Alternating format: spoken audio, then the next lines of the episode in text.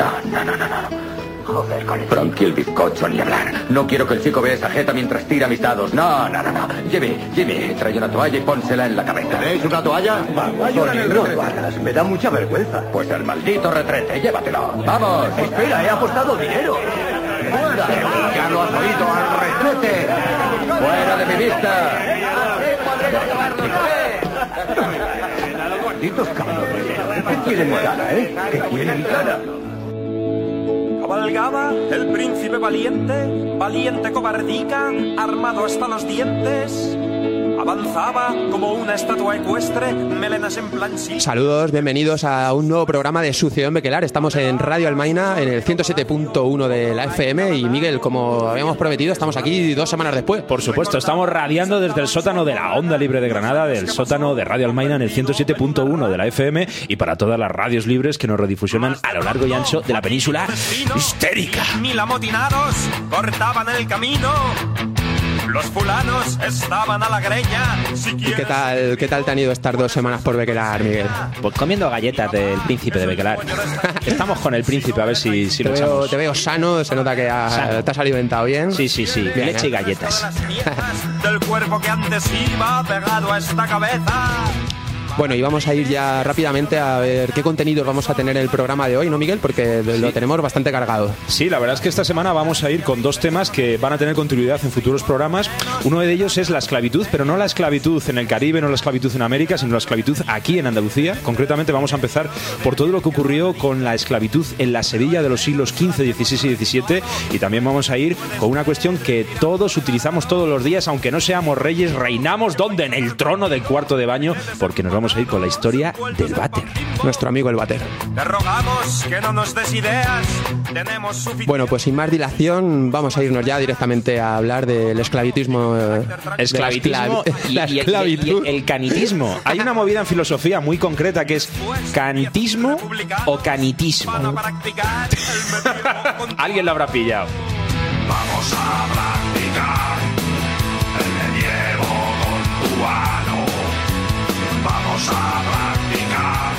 Bueno, y nos vamos a ir directamente al puerto de Sevilla en el siglo XVI y esa magia de transportarnos en el tiempo mediante el sonido la vamos a hacer gracias al obrador del sonido, gracias a Joao Tropical que nos va a llevar a los muelles de la Sevilla del siglo XVI. Vamos, Juan, ahí.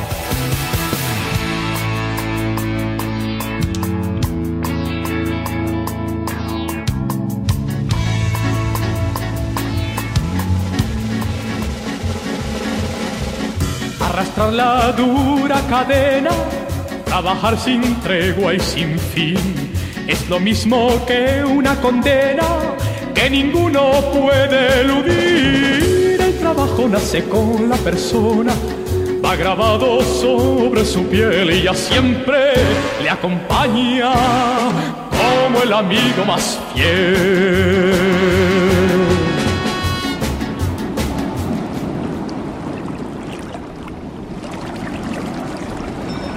Bueno, y es que se habla mucho de la esclavitud, pero siempre viendo la paja en el ojo ajeno sin ver la viga en el propio. Cuando hablamos de esclavitud, pues eh, es muy recurrente que en nuestras mentes aparezca lo que se llama el triángulo de la esclavitud.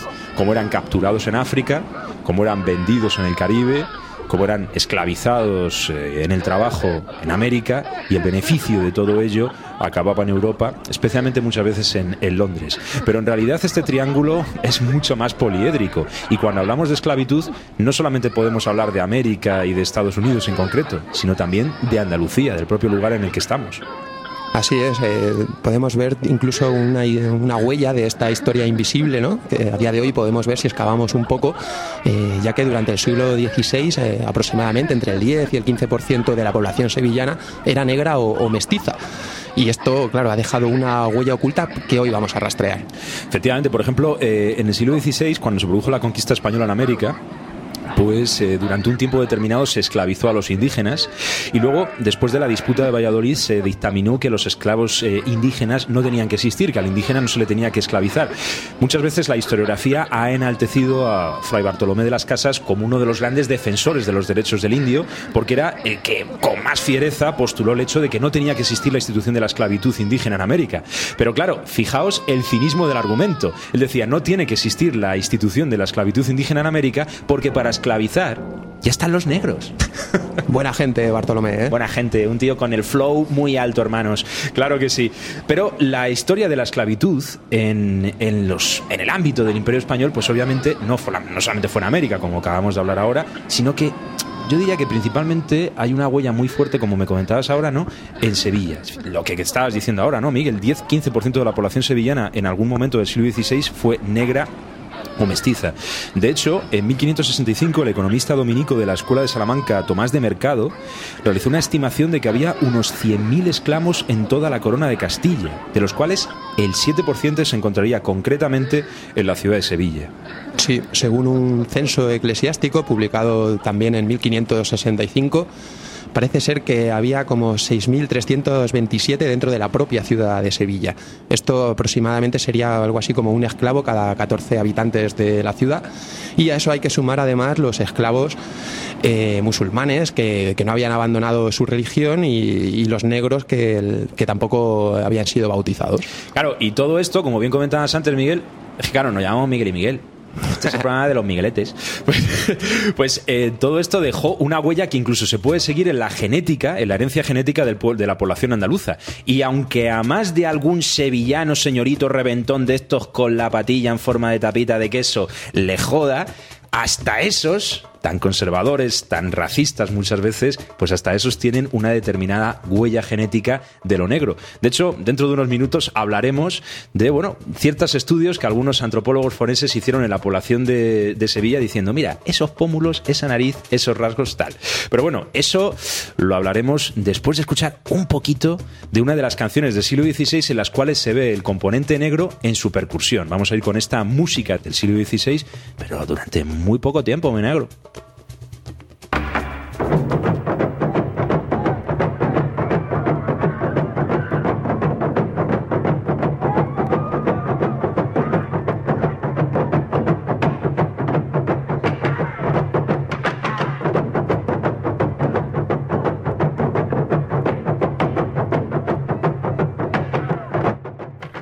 Pues no solamente Sevilla, sino también Lisboa eran los dos puntos neurálgicos de la esclavitud en Occidente. Sí que es cierto que el Reino Unido fue la gran potencia esclavista en la última época de la institución esclavista de la Edad Moderna al tránsito hacia la Edad Contemporánea, pero en este momento, en el siglo XVI, es Sevilla y Lisboa eh, quienes representan la punta de lanza de la institución esclavista en Occidente. Y claro, ¿quién demandaba esclavos? Porque, por ejemplo, en la conquista española de América pensamos en grandes plantaciones, pensamos en grandes explotaciones mineras y obviamente ahí, pues está claro, grandes contingentes de mano de obra esclava. Pero ¿quién demandaba esos esclavos en estas ciudades, bueno, muy comerciales como eran Sevilla y Lisboa en el siglo XVI? Pues curiosamente no solamente eran los estamentos privilegiados como normalmente uno tiende a pensar, ¿no? Eh, parece ser que había gran demanda de esclavos por, por artesanos y artesanas y fabricantes de Sevilla y por gente pues, que se dedicaba, eh, hablamos de tajadores, eh, tejedores, fundidores, plateros, albañiles, artesanos de todo tipo demandaban esclavos y esclavas para, para sus talleres. Aunque sí que es cierto que dentro de la clase alta incluso el esclavo tenía una función suntuaria. Es decir, porque salir a la calle, salir a la calle rodeado de una cohorte de esclavos, era una- un síntoma social de toda la pasta que tenías para poder mantener toda esta corte de negritos, ¿no? Y bueno, la cuestión es que no solamente, como tú bien has dicho, no solamente la, la clase alta, sino también todas estas eh, se- sectores, fabriles, estos gremios que necesitaban artesanos, pues demandaban esclavos muchas veces para tenerlos de aprendices en, en sus talleres. Algunos fueron tan buenos aprendices que terminaron superando a veces a algunos de sus maestros. Por ejemplo, está la historia de Juan Pareja. Juan Pareja fue uno de los esclavos de Velázquez. Velázquez lo tenía para que le ayudara a mezclar los pigmentos y a hacer los colores y solamente a través de la observación Juan Pareja llegó a tener una técnica pictórica muy buena y llegó a ser, bueno, pues un autor bastante, bastante renombrado. Ahora, hay una cuestión muy, muy, un detalle muy, muy terrible, porque esto de la esclavitud muchas veces está lleno de detalles que, a veces uno hace la explicación general, pero hay detalles que, que muestran la crueldad que puede llegar a tener la esclavitud, que es cómo se les marcaba, cómo se les marcaba, se les tatuaban marcas en la cara o incluso se les cerraba a fuego. Y fijado, fijaos lo que se hacía. Los errados a fuego normalmente era la marca de una corona en la frente, especialmente si era obviamente propiedad de la corona, o también se le cerraba con las siglas DSA, que De significaba de Sevilla. Yo, esto a más de un sevillano reventón, yo se lo haría hoy en día también actualmente. Yo. Bueno, Miguel, Pero bueno. te veo ahí. Pero es que yo vengo un poco cabreado del, del trabajo y, y Has claro. tenido algún problema en Sevilla últimamente, ¿verdad? Tengo problemas duros. Me siento solo. Bueno, volviendo al tema, decir que, que si bien, como decíamos antes, no solamente son las clases privilegiadas las que demandaban eh, a gente esclava, eh, sí que estas también evidentemente lo hacían y eh, principalmente demandaban mujeres para el servicio doméstico.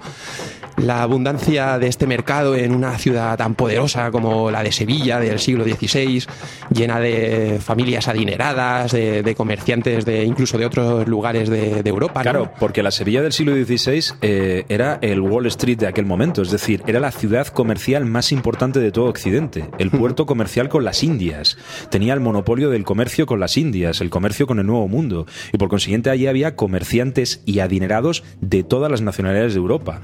Ahora mismo cuando vamos a Sevilla, pues bueno, es una ciudad más o menos normal, pero en el siglo XVI era la capital financiera de todo Occidente, era Ajá. espectacular. Una compraventa de esclavos y esclavas que se realizaba principalmente en las gradas de la catedral y eh, antes iba a decir, es verdad, el- esta expresión ¿no? que se conoce a Sevilla como la ciudad del tablero de ajedrez, ¿no? No blanco, no negro, no blanco, no Ajá, negro. de ahí viene esta expresión de, de esta diversidad racial que, que había en esta época. Sí que es cierto que la esclavitud en Sevilla eh, tiene esa función del servicio doméstico, especialmente del servicio doméstico, más que esa esclavitud que asociamos a la historia de Norteamérica en las grandes plantaciones o la esclavitud dentro de la industria minera en los siglos XVI y XVII de la colonia española en América. Sí que es cierto que es una esclavitud, vamos a decir, a nivel físico, Sí. de trabajo físico es más laxa, bien, porque son esclavos que trabajan en el, en el servicio doméstico. Pero de todas maneras, esto está lleno también de historias terribles, como por ejemplo la historia que se puede hacer dándole una lectura de género en torno a toda la cantidad de esclavas que cayeron en la prostitución. Y no solamente la prostitución con el amo, no solamente el hecho de que fueran esclavas suntuarias cuyo único objetivo era dar satisfacción sexual al amo, sino el hecho de que, y esto es muy curioso, los esclavos en la Sevilla del siglo XVI podían ganar su libertad mediante una cuestión que luego ah, explicaremos más entretenidos, que es la carta de ahorría. Es digamos que ellos, mientras desarrollasen sus actividades en la casa, tenían un determinado tiempo del día libre para poder hacer algunas actividades comerciales fuera como por ejemplo ser repartidor, ser aguador, algún chico de los recados, algo así, y ahí podían ahorrar dinero y llegar a conseguir la suma necesaria como para poder comprar su libertad. Desgraciadamente, las mujeres muchas veces recurrían a la prostitución y aquí eran víctimas de todo tipo de abusos, porque en aquel momento la prostitución estaba prohibida, pero aún más prohibida la prostitución con negras por la cuestión del... eh, ¿Cómo se llamaba aquel tema? El con mixto sanguíneos, ¿te refieres? Exactamente, exactamente. Porque se podía mezclar la sangre del blanco con la sangre del negro. Efectivamente, la medicina de esta época desaprobaba eh, esta mezcla de, de distintas razas, bueno, en concreto la que se podría haber con, con razas de mujeres, o sea, con mujeres de raza negra, ¿no? Claro, de hecho, eh, si analizando, por ejemplo, los, los registros de los hospicios de la Sevilla del siglo XVI, hay un montón de negras que eh, se refugiaban en los hospicios para poder salir no solamente de la figura de la prostitución, sino para poder escapar de la persecución judicial que les hace- se les hacía. Pero, pero, pero fíjate que es, que es la cuestión que, que- en la que, quiero, la que quiero incidir.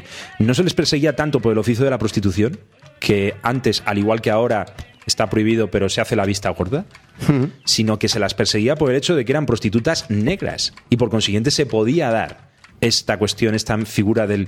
eh, De la mezcla racial, digamos. ¿no? Exactamente. Aunque claro, obviamente al mismo tiempo también tenían muchísimos clientes porque claro, eran tremendamente exóticas. Claro, esto es, es durísimo hablar de alguien pues como un puro objeto, de medirlo en grados no de dignidad y de humanidad, sino en grados de exotismo, oferta y balanza, oferta y, oferta y demanda. Pero bueno, esto es lo que ocurría con la esclavitud. Y es hoy en día lo mismo que sigue ocurriendo hoy en día. Sí.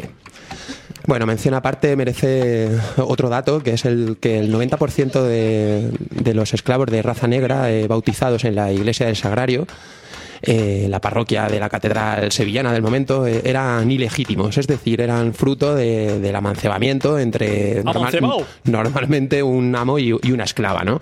Es por ello que, que las personas negras fueron rápidamente, eh, podríamos decir, entre comillas, clareándose ante el hecho de que las nuevas generaciones eran fruto de- del, mez- del mestizaje. El amancebamiento del que hablamos fue tan extenso que, que llegó incluso a tener un término que, que es el llamado salario del placer, con el que se definía a las esclavas que aunque obviamente realizaban labores diarias en la casa, ¿no? Eh, estaban principalmente para dar satisfacción sexual a su dueño. Claro, por eso en el caso concreto de la esclavitud en la Sevilla del siglo XVI se le puede dar también una lectura de género muy importante, porque dentro de lo que es la esclavitud, la esclava además tenía este plus de la explotación sexual.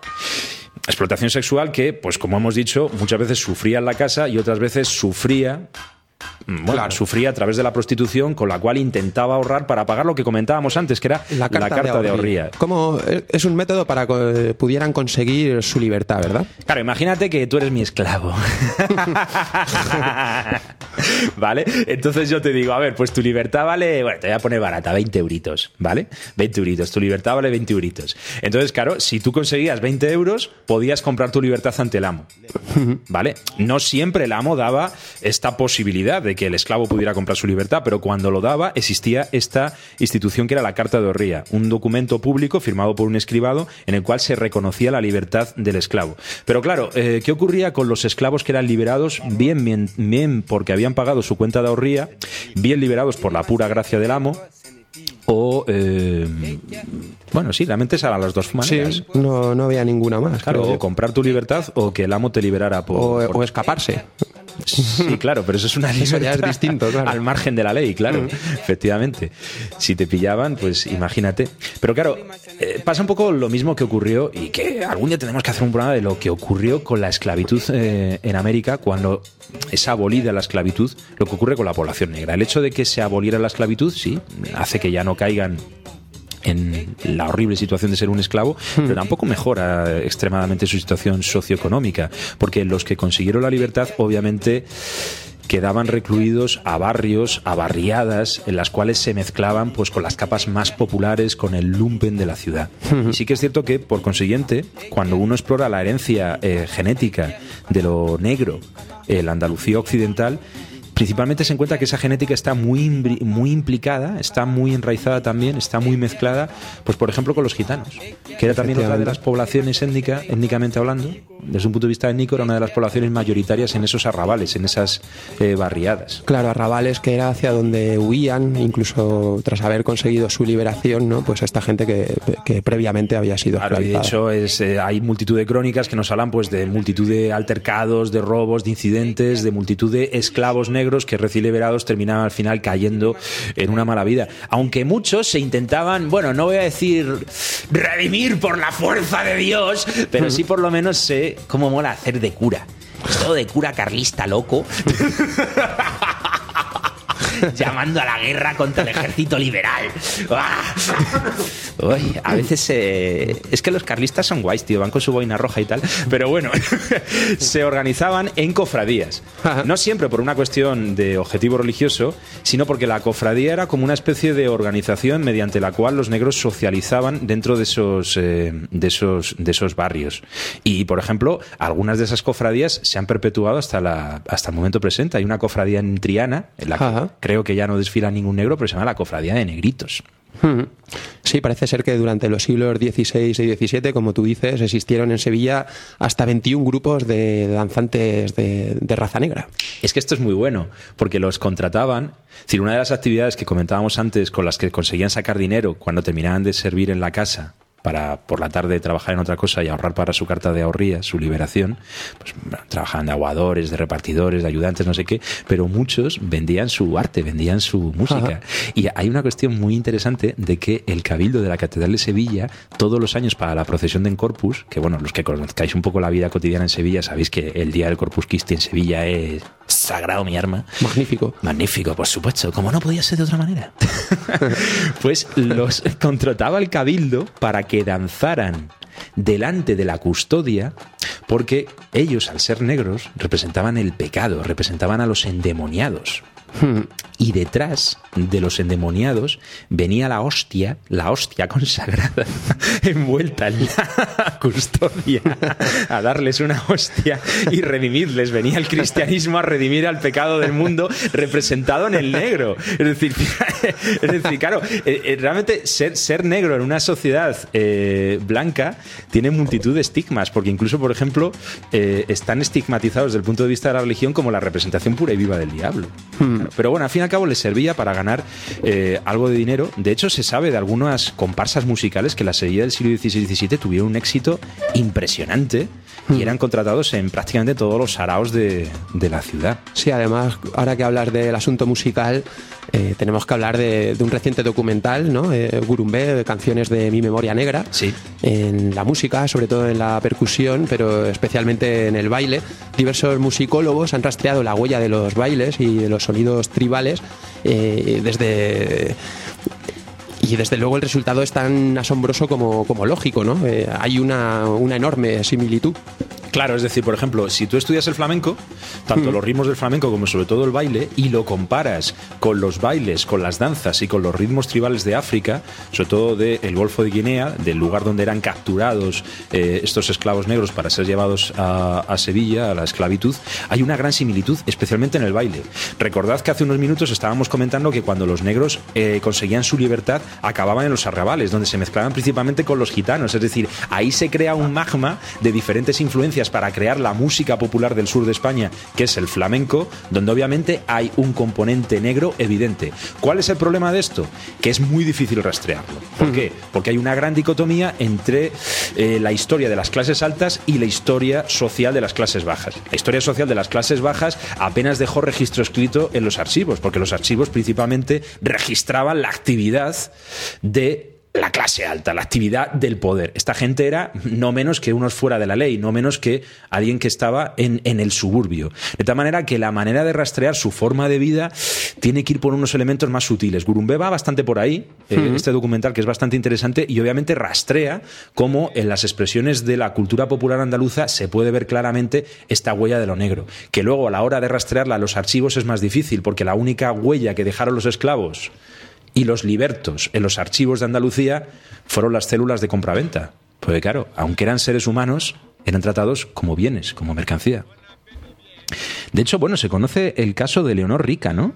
Dice, mira, llegó a la ciudad en 1574 la mulata Leonor Rica, inundó Sevilla de ritmos y bailes africanos lujuriosos en fiestas muy animadas y se las llegó a tener tiesas con el cabildo de catedralicio porque querían que, que la expulsaran. Uh -huh. Esta era también una liberta, procedía de, de, de Portugal.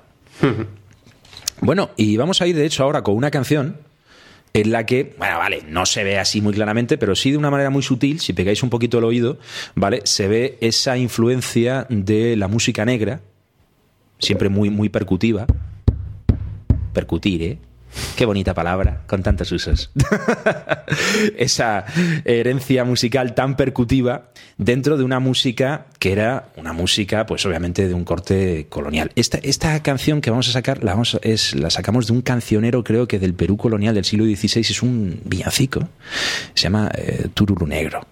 Y ahí se ve un poco la, esa influencia que la música negra tuvo dentro de. Vamos a escucharla.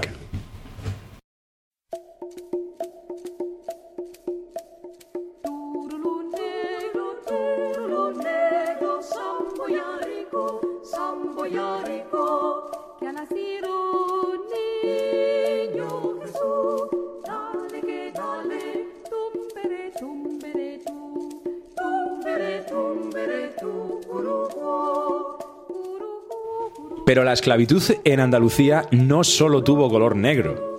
De hecho, en próximos programas de Sucedió en Bequelar, el programa...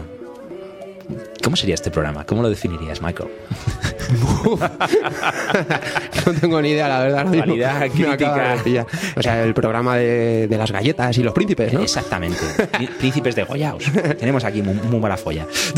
bueno, teníamos eh, gente que procedía de las Islas Canarias también, ¿no? Gente que habían esclavizado a finales del siglo XV y también, bueno, siempre nos estábamos moviendo en la misma época, más los, o menos, los ¿no? guanches, claro. Los, los llamados guanches, exactamente.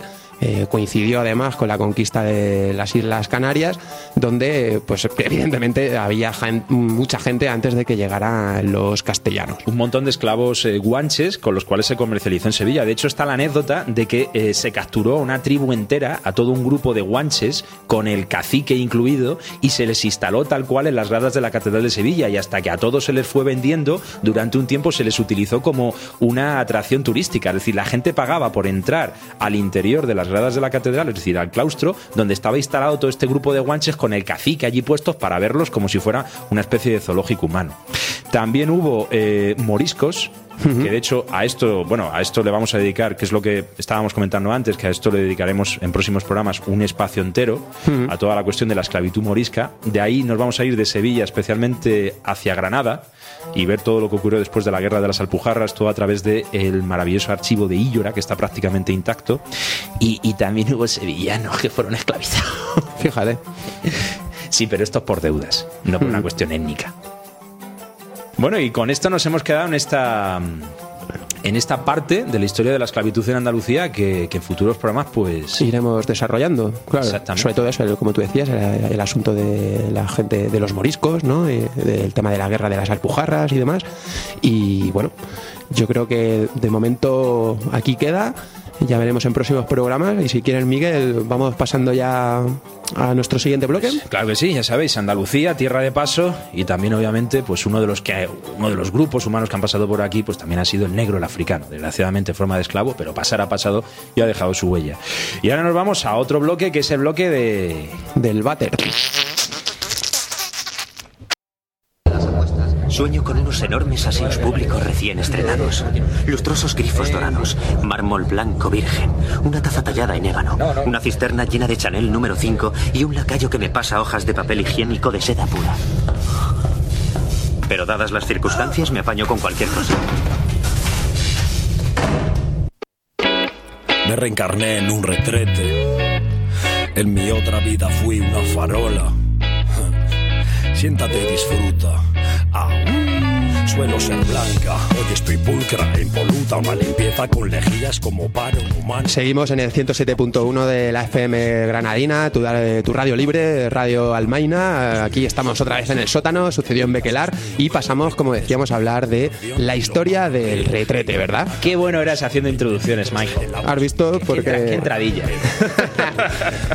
y el, bueno, eso, pues vamos a hablar del retrete, el cuarto de baño, un poco de la historia principalmente del retrete moderno, eh, más que nada quizá en Europa, más que en otros lados, porque si bien es verdad que es muy difícil generalizar, ¿no? no Sí, pero, pero sobre todo utilizando el retrete como una excusa para hablar de algo eh, a nivel socioeconómico más profundo, como es el impacto que tiene en la sociedad la cuestión de las canalizaciones de agua y el significado político que esto tiene. Claro, además un elemento tan importante como, fíjate, la variedad de, de nombres que, que, le hemos dado ¿no? a lo largo del tiempo. Retretes, cagaderos, la taza del váter, el señor Roca. El trono. El trono, pues fíjate. El trono, claro que sí. Aguas marrones, agüita amarilla de todos los colores. Aguas menores, aguas mayores, aguas Yo, fecales, aguas aún siendo republicano, todas las mañanas, como un reloj, reino durante un ratito en el trono. Es así. Pero es que, fijaos, el ser humano es una máquina de fabricar mierda. Algunos dirán, el ser humano es directamente una mierda. Pero en lo que estamos totalmente de acuerdo todos es que somos una fábrica de, de mierda. Porque cada uno de nosotros genera anualmente unos 58 kilos de excrementos y 475 litros de orina. Truño va, truño viene. ¿Quién ha dicho sed? Lloran y se me arrodillan como al papa. Me echo colonia en forma de pato. Sí, además, fíjate, es un tema muy importante y vamos a ver un factor clave, ¿no? Que el que tú dices, que además significa en el hipotético caso de que estudiáramos una familia de cinco miembros, pues eh, según cálculos, parece ser que contaminaría a lo largo de un año más de 150.000 litros de agua. Claro, y ahí vamos, es decir, como un gesto tan cotidiano, a veces no nos planteamos la huella ecológica que tiene y sobre todo toda la significación implicación sociopolítica que tiene detrás. En función de cómo usamos el agua, en función de cómo gestionamos los recursos hidrológicos, pues obviamente estamos viviendo en un modelo social o en otro. Además, otro dato importante es que si bien existen las estaciones depuradoras de aguas residuales y unos sistemas de alcantarillado pues que van íntimamente relacionados con el váter y con todo este tema de la gestión de residuos, pues bien, a pesar de la existencia de estas, en el 90, y- en el 90% de los casos en el mundo las aguas residuales no tienen no reciben tratamiento y van directamente al medio ambiente. De hecho, se calcula que unos mil millones de personas aún siguen plantando un pino al aire libre. De tal manera que, bueno, eso obviamente tiene unos determinados efectos en la propagación de enfermedades, en, en la gestión de los residuos, que sobre todo, en última instancia, va a un punto en el que tendremos que, que terminar, que es la cuestión de la demografía. Obviamente, es que somos muchos. Claro, además fíjate que la sociedad industrializada, por una parte estábamos diciendo eh, que el 90% de las aguas no reciben un tratamiento, pero es que las que reciben este tratamiento en las depuradoras eh, igualmente no son capaces de gestionar toda la cantidad de residuos que proceden sobre todo de las industrias y demás, de fármacos, químicos, etcétera. Pero bueno, uno de los principales antecesores del retrato moderno, del retrato. Hay gente que le podías retratar con mierda. Mira, he hecho un retrato tuyo con mierda en la pared. Pero bueno, fue eh, uno de los antecesores del retrete, no del retrato, fue la letrina. Un agujero en el suelo, normalmente en el interior de una pequeña estructura que conducía a una cámara más o menos grande donde se iba creando, bueno, pues un pozo negro. Pero obviamente, según se produjo el fenómeno de la urbanización y el fenómeno de la concentración urbana, esto empezó a cambiar. Aparece toda la cuestión de la canalización y todos estos problemas derivados del cómo trabajamos los residuos con los primeros núcleos de población.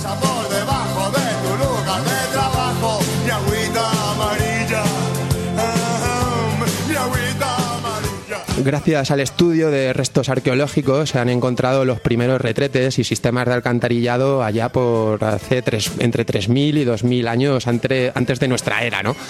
En Oriente principalmente, eh, parece ser que la higiene era bastante importante, los antiguos hindúes tenían baños en sus instalaciones privadas y en Pakistán y particularmente la- la- en el Valle del Indo se encontraron varios baños públicos que tenían incluso cañerías de barro cocido eh, y incluso con grifos para derramar agua. Eso es una cuestión importante, baños públicos, porque hablaremos dentro de un rato de que no fue hasta la edad victoriana cuando de repente el hecho de defecar se convirtió en algo sucio, pecaminoso y por consiguiente reservado a una esfera estrictamente privada.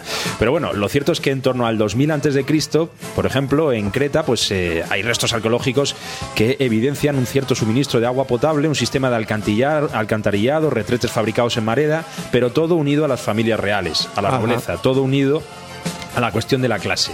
Es decir, si eras de los que mandaba, cagabas en un retrete. Si eras de los de la mayoría, cagabas debajo de un olivo. Efectivamente, la, la extensión del uso del retrete viene, entre otras cosas, eh, caracterizada por estos dos factores, ¿no?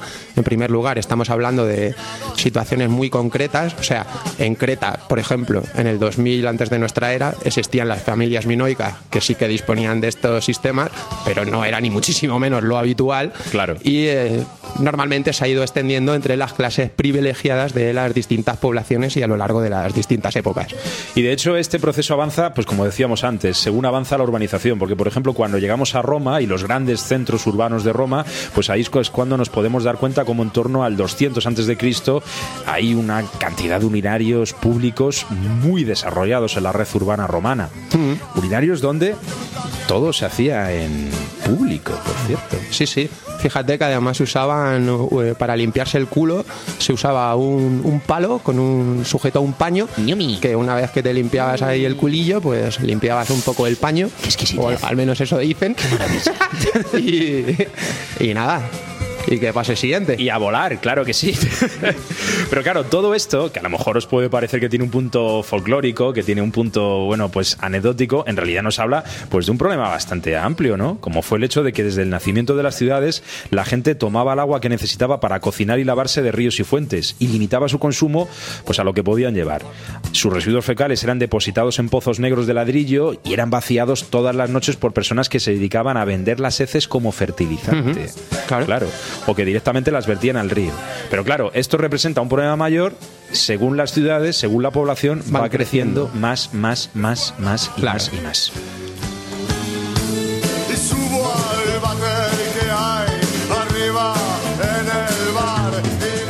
Bueno, pues llegamos ya al siglo XVI, damos un pequeño salto. En este siglo, mientras en Europa principalmente, mientras entre la realeza se imponía la moda del llamado silicio de alivio, una especie de caja de madera o de hierro con un agujero, que además incorporaba unas discretas cortinitas. Qué- eh, qué mono, qué cuco. Un silicio de alivio que además los reyes tenían ahí a sus mozos de retrete que se encargaban de limpiar todo el recipiente. Como debe de ser, porque para eso está un rey. Claro. Y luego estamos los plebeyos, que estamos para limpiar el culo al que manda. Por la gracia de. Dios. Y eh, a veces, pues con mayor o menor éxito, eh, se utilizaban también hierbas aromáticas pues para, para darle otra, otra atmósfera a- a- al lugar. ¿no? Qué finura, oyes.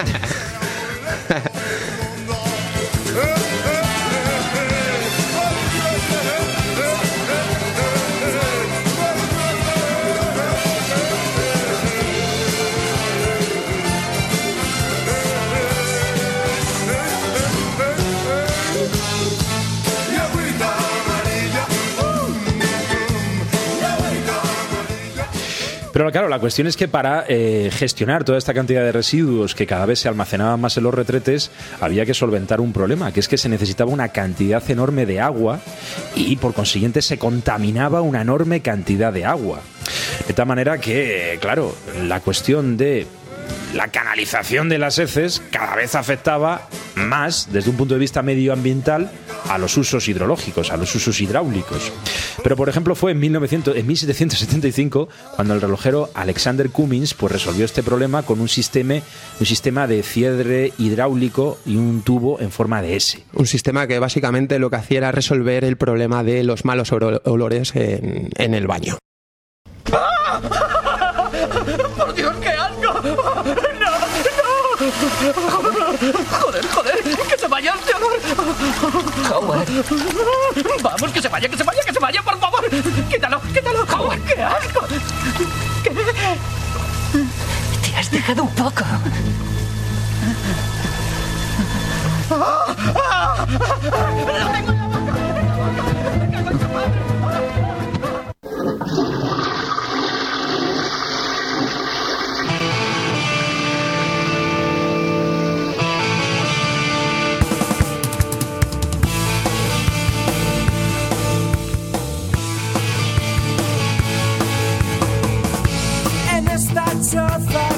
Mi hogar, tengo un inmenso mueble bar y una gran terraza frente al mar.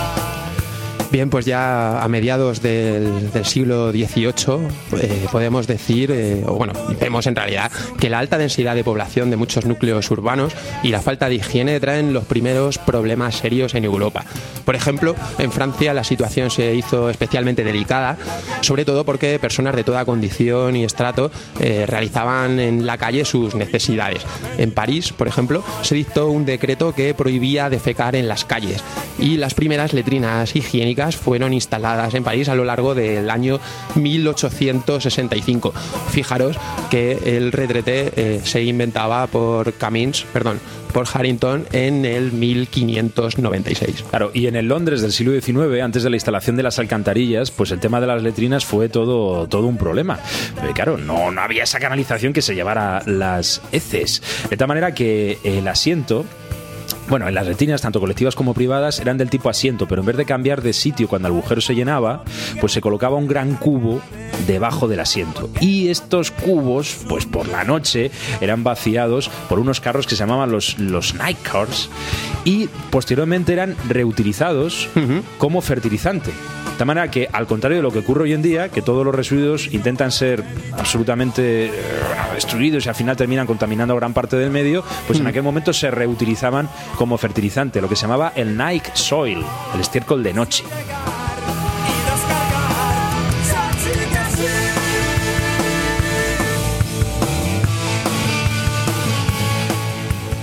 Y en 1845, en el Acta de Salud Pública inglesa, se estableció que toda nueva residencia que fuera construida debía contar con un inodoro. ¿Y qué ocurre? Pues ocurre que durante la época victoriana, por consiguiente, ya se terminó consagrando el uso de los retretes. Pero al mismo tiempo también se encerraron dentro de una especie de gueto moral, ético, cultural. Es decir, hasta la época victoriana en Occidente, el hecho de defecar era un acto, a ver, no voy a decir un acto social, como si por ejemplo fuera saltar a la comba o irse de cañas, la gente no decía, "Ja, ja, esta noche vamos a cagar todos juntos. No era un acto festivo, pero digamos que no pertenecía al ámbito eh, tan absolutamente indecoroso y por consiguiente totalmente privado en el que está hoy en día. Fue durante la época victoriana, por esa moral pues eh, muchas veces doble moral, muchas veces muy cínica, que, que consagró la ética victoriana, cuando el hecho de defecar se convirtió en algo absolutamente privado. Y por consiguiente, estas letrinas públicas, que veníamos hablando de ellas ya desde la época romana, desaparecieron. Ya a partir de este momento, cada casa tenía su propio retrete, una habitación individual y cerrada respecto al resto del hogar. También en esta época empezaron a darse los eufemismos, ¿no? A la hora de referirse al tema de cagar, del, del retrete y, y todas estas, estas cosillas.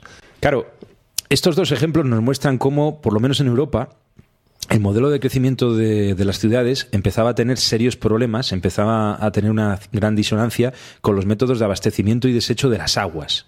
Es decir, en última instancia, lo que estamos intentando mm, trabajar aquí es como la cuestión del crecimiento demográfico tiene un enorme impacto en cómo mm, gestionamos los recursos hidráulicos, cómo los cogemos y cómo los echamos, es decir, cómo generamos contaminación. De hecho, por ejemplo, mira, fijaos, eh, cómo, cómo los estados, incluso en aquel momento, en torno al siglo XIX, pues empezaron a, a afrontar esta cuestión. Dice, mira, tras el mayor brote de cólera sucedido en Londres en 1854, el Parlamento británico decidió tomar medidas muy serias en el asunto. No se podía extraer el agua que se iba a beber del mismo lugar al que se vertían los residuos. Y aquí predominaron dos posturas, la de los ecologistas y la de los ingenieros. Los ecologistas, bueno, los ecologistas entre comillas, los protoecologistas, ¿vale? De- los ecologistas de la época, ¿no? Los Podríamos ecologistas de decir, la en época. realidad. Algún día habrá que Mm. hablar de dónde sale el movimiento ecologista moderno, que eso es muy interesante, muy curioso. De alemanes ultrarreaccionarios. Pero bueno, los ecologistas creían que era muy valioso el poder utilizar las heces, pues como lo comentábamos antes, reutilizarlas como fertilizantes. Sin embargo, el lema de los ingenieros era todo lo contrario. La solución a la polución es la disolución. Y esa es la postura que hoy en día se sigue utilizando más. Sí, los ingenieros de, de hoy en día estudian las proporciones necesarias en las que se deben diluir las aguas fecales en los ríos para no representar un peligro, ¿no? Claro, pero fíjate que al mismo tiempo los fertilizantes que utilizamos son fertilizantes químicos y extremadamente dañinos. Efectivamente. Pero claro, hay un, pero por, precisamente por todo lo que ocurrió durante la época victoriana respecto a los prejuicios sociales hacia el hecho de defecar, sería muy fuerte decir que vamos a utilizar nuestra mierda para fertilizar los campos. Aunque a lo mejor incluso desde un punto de vista ecológico y productivo sea mejor que hacerlo con unos químicos que están destrozando el terreno. Pero bueno, ahí soltamos el debate. Caga en tu huerto.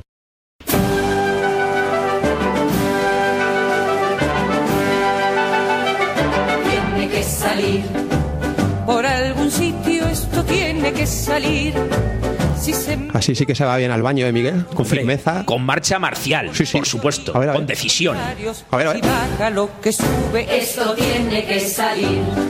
desfilando por el pasillo rumbo al cuarto de baño. Bueno, o a, o a debajo de la higuera o del olivo. Porque por lo que estamos hablando ahora, pues a lo mejor hay que cambiar ciertos paradigmas, ¿no? Lo bonito que es que salirse de la vereda, del camino, bajarte los pantalones y echar un truñaco. ¿eh? Me ha encantado el qué bonito lo de salirse de la vereda, así, en plan San Juan de la Cruz, ¿sabes? Bueno, vamos a seguir con el tema, ¿vale? Solo una cosa, decía Venga, Paco, Umbral, Paco Umbral decía que... ¿Tu amigo? Bueno, ahí más o menos, porque tenía cosas el hombre que era como para decirle, joder, Paco. Pero Paco Umbral decía que uno de los mayores... No, perdona, Paco Umbral, qué narices. Camilo José Cela. Ah, vale. La es bestia, que la bestia parda esta. Tienes unos contactos de Facebook apasionantes, Sí, ¿eh, la verdad, sí, sí. Yo, yo siempre me he llevado muy bien con el mundo reaccionario, no conservador, sino abiertamente reaccionario. Porque yo en el fondo soy un reaccionario, siempre lo he dicho. Reaccionario de izquierda, pero un reaccionario. Pero la cuestión decía que uno de los grandes placeres que se habían perdido con eh, el éxodo rural y con el hecho de que hubieran crecido tanto las ciudades y se hubieran despoblado los, los campos era eh, pues mear ahí a la puta vera de un camino, con la chorra fuera ahí a lo puto loco. Como reflexión. Estupendo.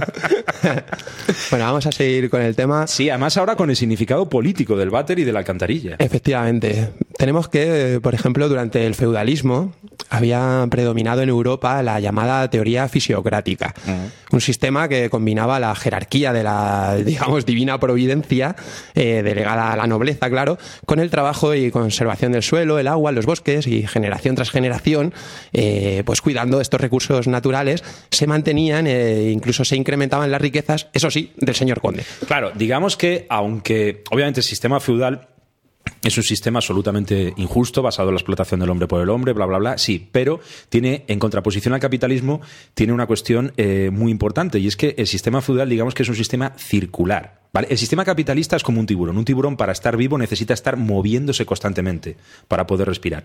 Por consiguiente, necesita estar constantemente depredando recursos, creando nuevos mercados, creando nuevos consumidores. El capitalismo necesita estar constantemente creciendo, depredando, destruyendo.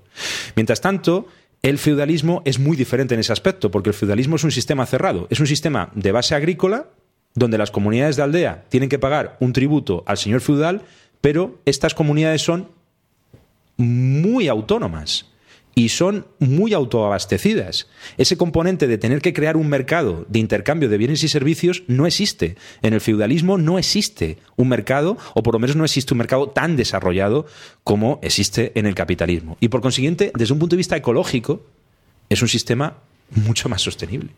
Este sistema feudal en su momento hizo saltar el desarrollo del comercio y de la revolución industrial y en este estallido las nuevas tecnologías del momento eh, sirvieron para afianzar el capitalismo y las relaciones sociales de dominación que impusieron. Hablamos, por ejemplo, del cercamiento de los bienes comunales, de la aniquilación de los medios de subsistencia propios, como tú bien decías, la proletarización de la gente. Sí, en tanto y cuando tú no tienes posibilidad de autoabastecerte, terminas siendo un proletario en el cinturón industrial de alguna gran ciudad. Y aparte, es que ese es el proceso, la creación de las grandes ciudades y la industria de las ciudades. Exactamente, se fuerza una dependencia humana del dinero para poder sobrevivir. Eso es. Desde entonces, el desarrollo de, de la técnica hidráulica, que es, lo, que- es en lo que estamos ahora, se puede decir que ha ido quitando independencia y libertad para tener al acceso al agua, ni más ni menos, y la evolución de esta tecnología hidráulica ha estado profundamente relacionada con la merca- mercantilización y la dominación de la gente. todo esto va completamente de la mano del desarrollo del mercantilismo, del capitalismo, de la burguesía. ¿Cuál es la clase que lidera el capitalismo? La burguesía. Burguesía.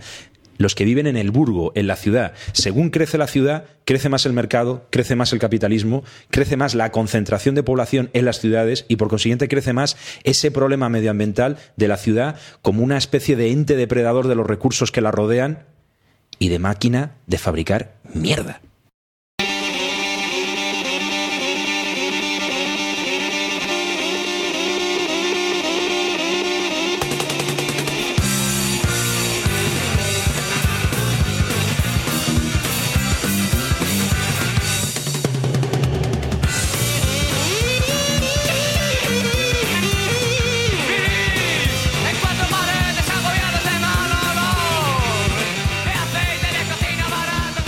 Seguimos en Sucedió en Bequelar, Radio Almaina 107.1.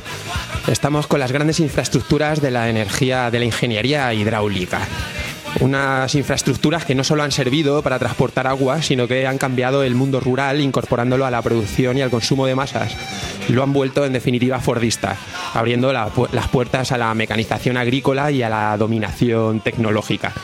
Siguiendo la descripción de este proceso que hacen entre otros y otras los antimaquinistas llamados los amigos de luz, seguramente los conoceréis, nos encontramos con que las sólidas eh, tradiciones de, pues, de asistencia y ayuda mutua en el mundo rural impedían la concentración de la propiedad y la proletarización masiva de la que hablábamos ¿no? en esta transición, podríamos decir, entre el régimen feudal y el, y el capital. Claro, en el régimen feudal el campesi- el campesino no era estaba bajo una opresión evidente, pero es cierto que era más autosuficiente que durante el capitalismo. Claro, de- vemos en este caso, en el mundo rural, que muy poca gente en estos momentos era la que quería trabajar en las fábricas, lo que limitaba evidentemente el desarrollo de estas. Claro, y por ejemplo en el Reino Unido se hicieron políticas, pues como bien comentabas antes, de cercamiento, de cercar eh, los, eh, los bienes comunales, de cercar las tierras comunales para poco a poco ir aislando a esa población y obligándola, hostigándola a que venga, moved el culo a las ciudades que a ellos necesitamos como mano de obra barata, como mano de obra, de obra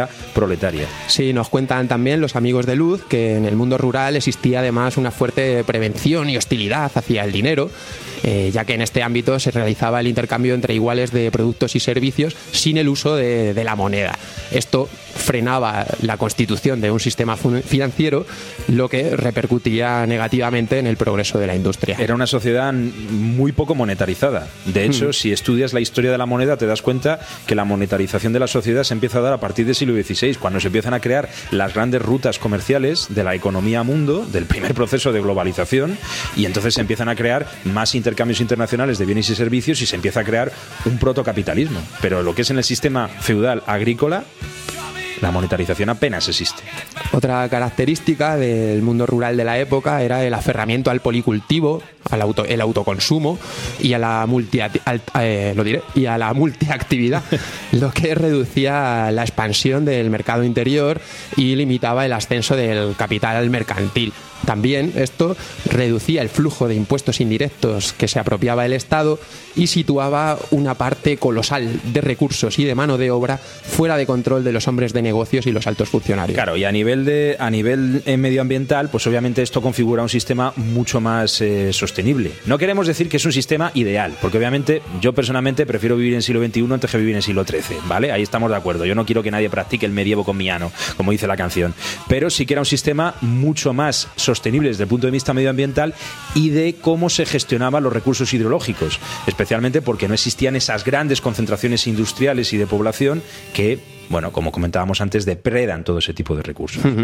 Las opciones tecnológicas hidráulicas que se han ido adoptando a lo largo del tiempo han ayudado a modificar todo esto, así como han, han permitido, por ejemplo, la conversión de tierras de secano en tierras de regadío, la industrialización que decíamos del campo o el abandono del ámbito rural, pasando además en muchos casos de una gestión comunal de recursos como el agua a una gestión pública o privada. Claro, pero ¿qué ocurre? Que también la globalización del VC, la globalización de esta opción de saneamiento, ha hecho que las redes de saneamiento y las estaciones potabilizadoras, pues sin tener en cuenta la diversidad de climas y de diversos condicionantes geográficos que hay en el mundo, pues eh, se hayan crecido unas técnicas que van unidas a la mercantilización y a la dependencia de los seres humanos hacia la sociedad tecnológica. Exactamente.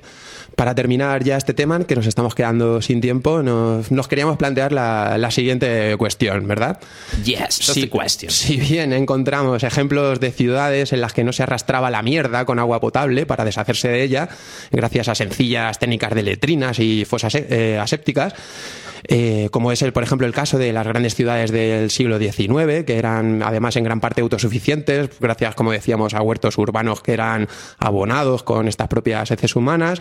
Tenemos la el- reutilización de las heces como fertilizante, claro. Efectivamente, el caso de la China después de la revolución maoísta, 800 millones de personas que también utilizan este método, o casos como eh, todavía más recientes, como el de Japón, que también estaba muy desarrollado el uso de las letrinas y no es ya hasta el siglo XX donde, eso sí, se convierten en los frikis del Sí, copón, digamos, bueno, eso ya de- es del uso del váter, pero mm, hasta el siglo XX mm, eh, no, no se utilizaba apenas, se utilizaba eh, los, des- los desechos humanos, pues bien para eh, fertilizante o incluso para alimentar animales. Pero el capitalismo para crecer necesita de nuevos mercados y atentar contra la industria con los intereses contra los intereses de la industria de los fertilizantes. ¿Quién se mete contra esos? ¿Quién es el Quijote que se mete contra esos molinos? Claro, pues ahí va la cuestión. Teniendo, si bien tenemos en cuenta estos ejemplos que hemos dicho, también teniendo en cuenta las carencias que tiene la gestión del sistema de residuos actual con el váter incluido, de las que también hemos hablado, eh, pues teniendo en cuenta todo esto, nos preguntamos, ¿es pensable una metrópolis, una gran ciudad o pequeña, sin váteres, redes de saneamiento y estaciones depuradoras, con tratamientos que sean capaces de aminorar los agentes contaminantes que, que expulsan a día de hoy, que además son muchos hogares, comercios y pequeñas industrias?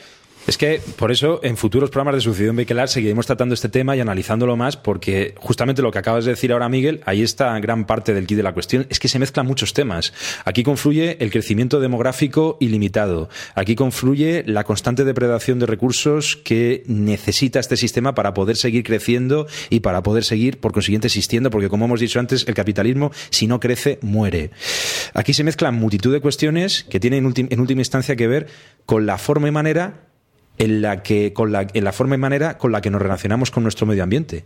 Y teniendo en cuenta que este es nuestro hogar, pues en base a cómo tratamos nuestro medio ambiente, así sobreviviremos o no. Sí, a mí de las pocas cositas que me quedan claras al respecto es que mm, a lo mejor me equivoco, ¿eh? pero no le veo mucho futuro yo a esto de deshacerse de nuestras mierdas utilizando agua potable.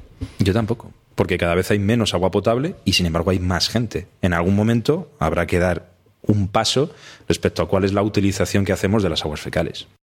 ¡Deprisa, deprisa, hombre, deprisa! ¡Uy, uy, que no puedo aguantar! ¡Corre! ¡Rápido, Muy bien, rápido, deme rápido, bastón, ya rápido! está. ¡Venga, venga! Está bien, ayúdame. ya le ayudo. ¡Date prisa, Deme con los arriba. brazos. ¡Levántame! ¡Joder, madre mía! ¡Pesa una tonelada! ¡Me has cogido bien, me has cogido bien! Sí, hombre, claro que le he cogido bien. ¡Rápido, rápido! Paciencia, intento ver dónde está la ¡Bájame taza. los pantalones, bájame los, los pantalones! No, hágalo usted, yo le sujeto. ¿Cómo voy a hacerlo? ¡Estoy discapacitado! ¡Bájamelos, bájamelos! ¡Rápido, rápido! Bien, ¡Rápido! ¡Los calzoncillos! ¡Los calzoncillos! ¡Vamos, vamos, deprisa, deprisa! ¡Ya no aguanto! Oh, Dios ¡No mío, aguanto! está- están Ya, bajados. ¡Estoy encima! No lo sé. ¡Estoy encima! Sí. ¿Seguro? ¿Seguro? Sí, ¡Ya estoy! siéntese. Sí, venga, siéntese. Siéntese. Mierda, espere, espere. ¡Alivio! Ah.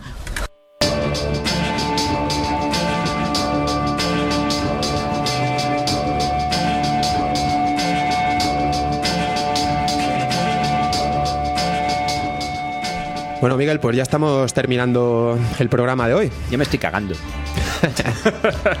no, hombre, no, no, no.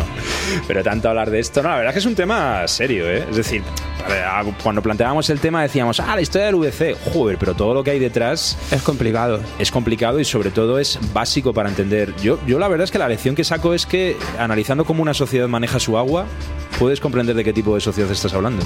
Y fíjate que además nos hemos centrado sobre todo en las últimas épocas más en Europa que en otra cosa, que ya sí empezamos a hablar de zonas en las que encima el acceso al agua potable es bastante restringido, las zonas tales como África o, o la India, uf, eso adquiere un Había- carácter... hay un dato aquí, 311 millones de personas en el África subsahariana no tienen acceso no a tema de saneamiento, sino directamente no tienen acceso a agua potable.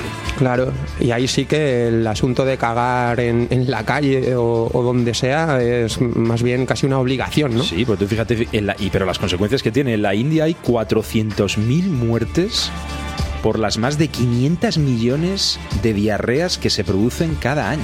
El tema además, fíjate, es que las políticas internacionales a día de hoy, hablamos de organismos como la ONU y demás, eh, lo que están intentando apostar es por, a base de legislación, uno- lo que hemos visto antes, que es algo característico, eh, implantar el uso del váter cuando en realidad, bueno, ya hemos visto aquí las dudas que nos, respecta- nos despierta todo esto, ¿no? También hay intereses económicos ahí, hay intereses comerciales, porque, por ejemplo, en el próximo programa lo hablaremos, es decir, quién gestiona las aguas, todo el negocio que se está montando en torno al agua es espectacular.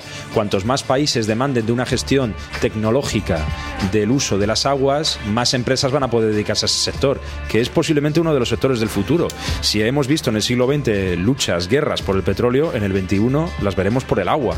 Este es uno de los grandes negocios que se ven ante el futuro. Y la tecnología pienso yo que tendrá bastante que decir. Hemos visto cómo la tecnología hidráulica se ha utilizado bajo ciertos eh, servicios, fines, demás.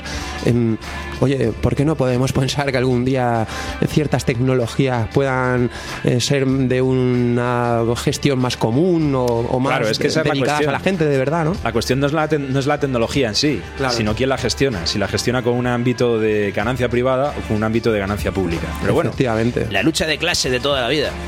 Decir además que, bueno, hemos encontrado muchas referencias culturales al tema del váter. Hablábamos de la India, hay una escena de la película Slamdog Millionaire bastante famosa en la que un niño indio, Yamal, dando saltos y cubierto, está en la escena dando saltos y cubierto de excrementos tras saltar por un retrete.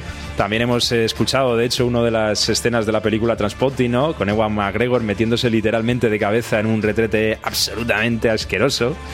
Incluso también tenemos algunas muestras en el mundo de- del arte, ¿no? Sí, el, el de llamado Duchamp. retrete de Duchamp, ¿verdad? La fuente, sí, sí. Que bueno, eso era coger un objeto del uso cotidiano como un retrate y al ponerlo directamente en un museo, al descontextualizar el objeto, el objeto pasa a ser otra cosa. En realidad era una inmensa burla respecto a la mercantilización que hacía el arte contemporáneo y que sigue haciendo el arte contemporáneo respecto de algunas obras que a un nivel artístico son cuasi absurdas.